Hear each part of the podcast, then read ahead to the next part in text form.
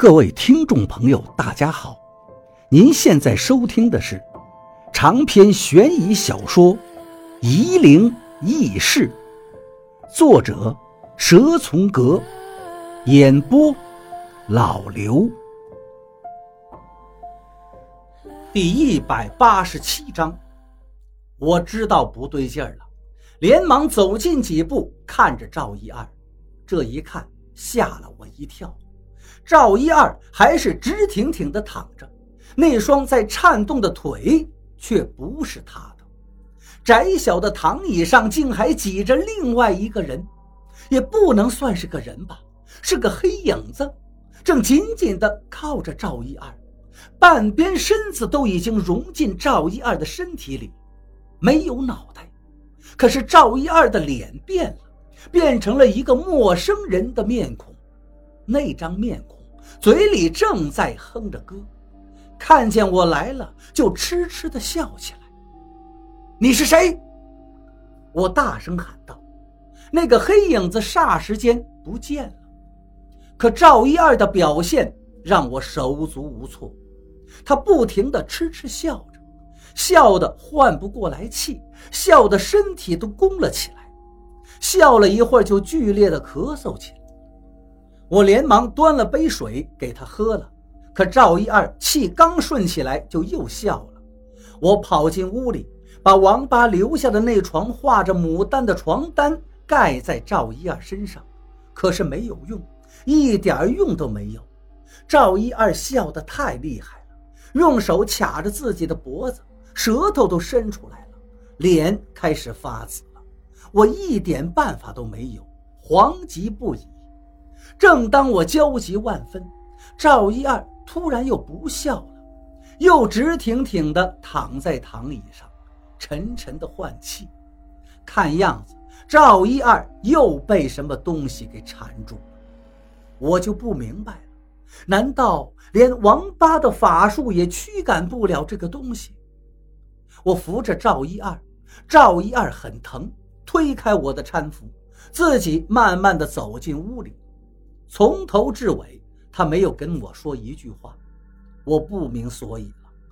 到了半夜都睡不着，我听着赵一二房间里又开始唱起歌了，曲调都是什么“铁窗泪”“时不该”之类的牢歌，嗓音又是那个尖锐的语调，我受不了了，走到他的房间去看个究竟。可是，一进门，赵一二就惊悸地喊道：“别别别进来！”我迟疑不动了，不知道发生了什么。但我一走出去，那个歌声就又响起来，整整唱了一夜，一夜都没消停。我想，赵一二是很难过这一关了。我掏出董玲给我的一灵通，拨了王八留给我的那个号码。却始终无人接听。他不是承诺我二十四小时开机吗？他现在在干什么呀？连电话都不在身边。我实在想不出办法帮助赵一二了。第二天一早，赵一二又自己搬了躺椅，坐在道场上。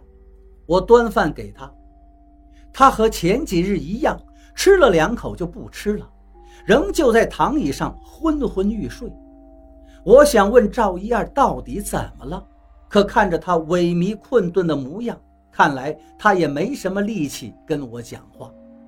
接下来的几天，赵一二仍旧是这个样子，每天哼着歌，但始终没有更恶化。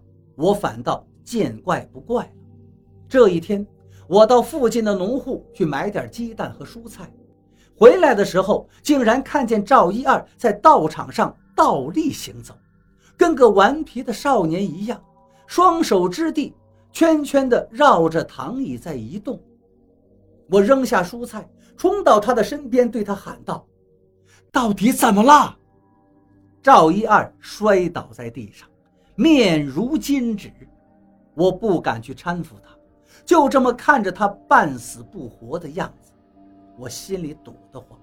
我开始非常恨自己没有本事帮赵一二。我现在能理解王八的执着了。人若是有了愧疚之情，会不顾一切的想办法弥补。王八想学道，就是因为他当年的那个浮萍吧。如果能让赵一二好转，回到大泥村之前的样子，我想我也不惜学点法术来弥补我的过错。所以，当我看到金炫子和金仲师徒来到我面前，我竟然像抓到救命稻草一样，眼神尽量闪出祈求的神色，想让金炫子明白，我希望他们能够帮助赵一二。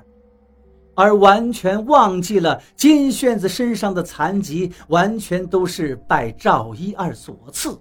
他们师徒和赵一二之间的恩怨了。金炫子看了看赵一二，向金仲点了点下巴。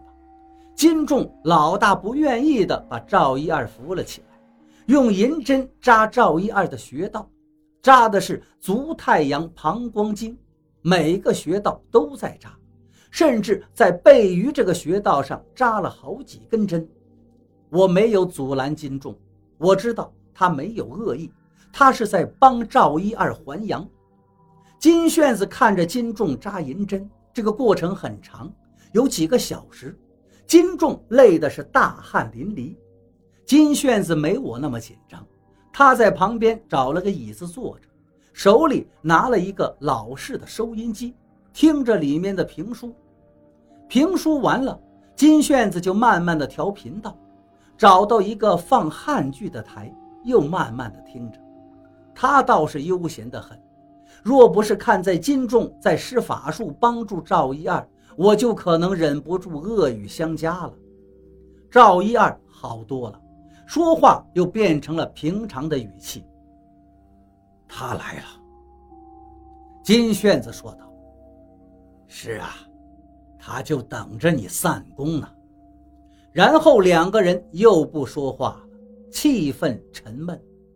过了好久，金炫子才说道：“跟我回老河口吧。”赵一二不说话，看着金炫子，不知道在想什么。看来这两个师兄弟的恩怨太深了，我觉得我不该打扰他们，就对金炫子说道。金师傅，我去给你们做饭。金炫子看了看我，点了一下头。赵一二说道：“小徐，厨房里还有点腊肉。”金仲也走进灶房，在火笼里添加柴火。我不会做饭，看见金仲在火笼上吊了一个锅子，盛满水煮了起来，又放了点油盐，我就把腊肉洗干净，切成块扔进去。毕竟我和金仲是能心意相通的，就是做饭也配合默契。肉在锅里慢慢熟了，散发出腊肉的浓烈香味。我走到道场上，我不知道两个师兄弟刚才说了什么，但我从金炫子失落的表情来看，赵一二是不肯去老河口的。我搀了金炫子，金仲扶着赵一二进了灶房。大家吃饭，赵一二要我给他和金炫子倒酒。金炫子迟疑地说道：“你能喝酒吗？你喝了酒，他岂不是更凶？